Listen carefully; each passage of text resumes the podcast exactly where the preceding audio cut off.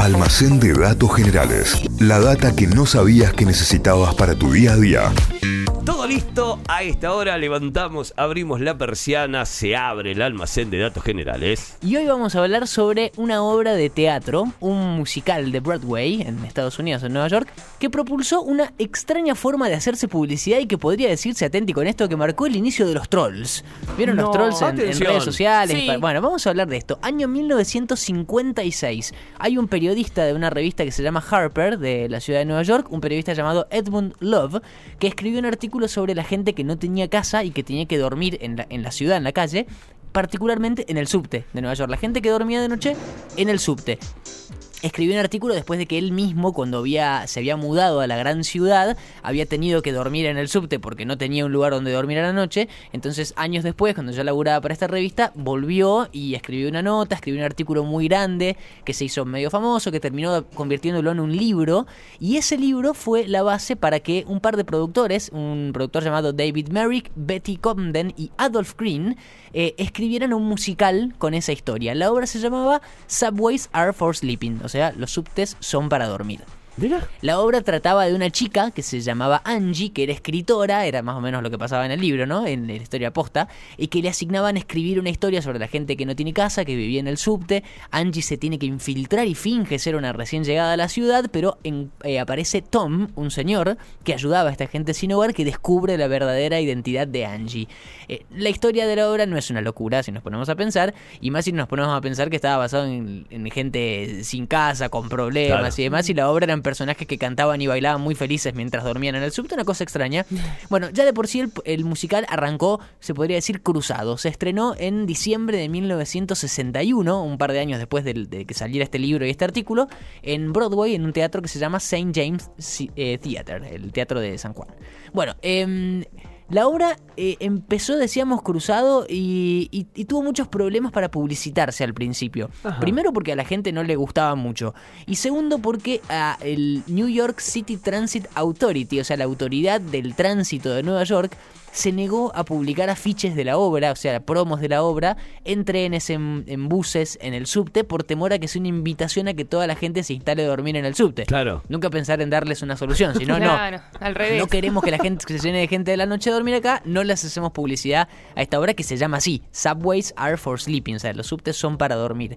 Pero eh, lo más eh, negativo que tuvo la obra fueron las críticas, que en su mayoría fueron idem, fueron muy negativas. Entonces ambas situaciones, el no poder tener mucha publicidad y el que las críticas no le estén yendo muy bien, que no sean muy favorables, parecía que la obra iba a tener ahí un par de, de funciones en el teatro de St. James y chao, eh, no más obra.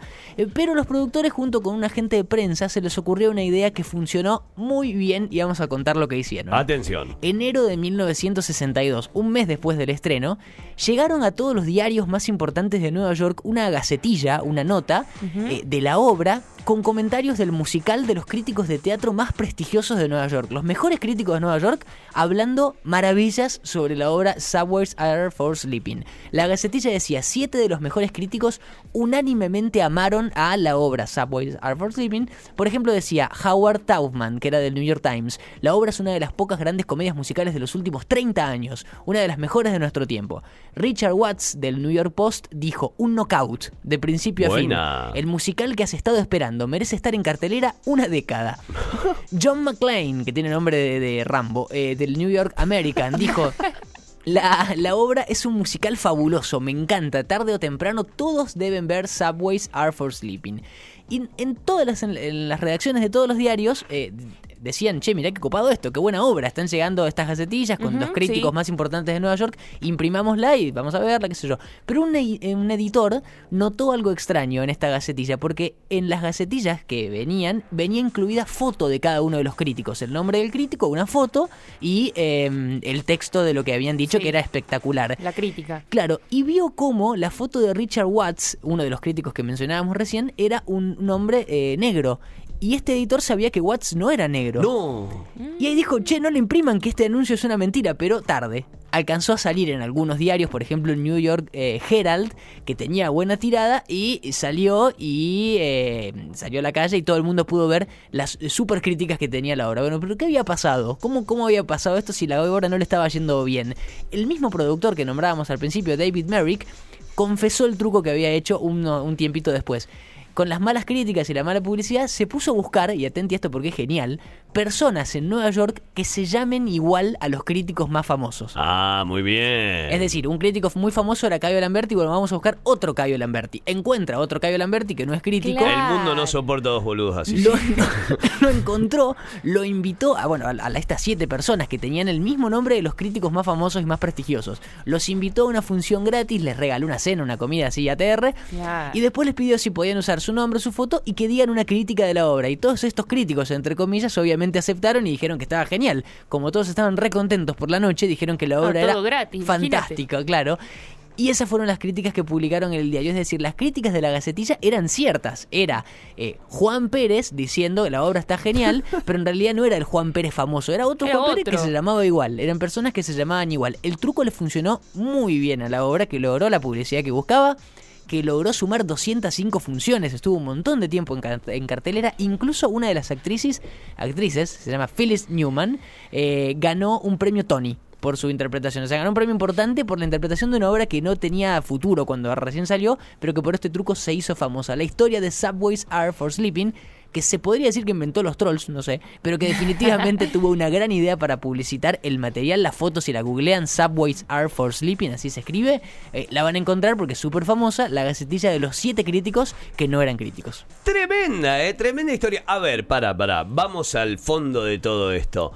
No mintió en No. ningún aspecto. No era, No, no, claro, era Las verdad. personas que escribieron Sí. tenían esos nombres. es lo que decía él, esto Era- es todo verdad. Esto es todo verdad. No mintió en ningún momento. No usó ni siquiera la foto de los críticos, Claro, de los verdaderos reales. críticos. Muy pillo, los gambeteó a todos, le publicaron y además después, si llegás a 205 funciones, la obra se sostiene sola, digamos, la obra estaba buena, lo que le Claro. faltaba era buena prensa, nada más. Exactamente, no podían hacer presa porque no les gustaba el nombre a la, a la gente del tránsito, pero bueno, encontraron esta forma que el mismo productor dijo que hacía un montón de tiempo que la tenía pensada y que la quería meter en algún momento, bueno, la metió con esta obra. Tremendo, tremendo. Ahí tenés la historia, ¿eh? Así, así nacieron los trolls, ¿eh? Lo quedó decretado en este almacén de datos generales. Te lo contó el Santi Miranda con este datazo que te trajo en el día de hoy. Los subtes son para dormir, la obra criticada por no críticos que llenó 205 funciones en Nueva York.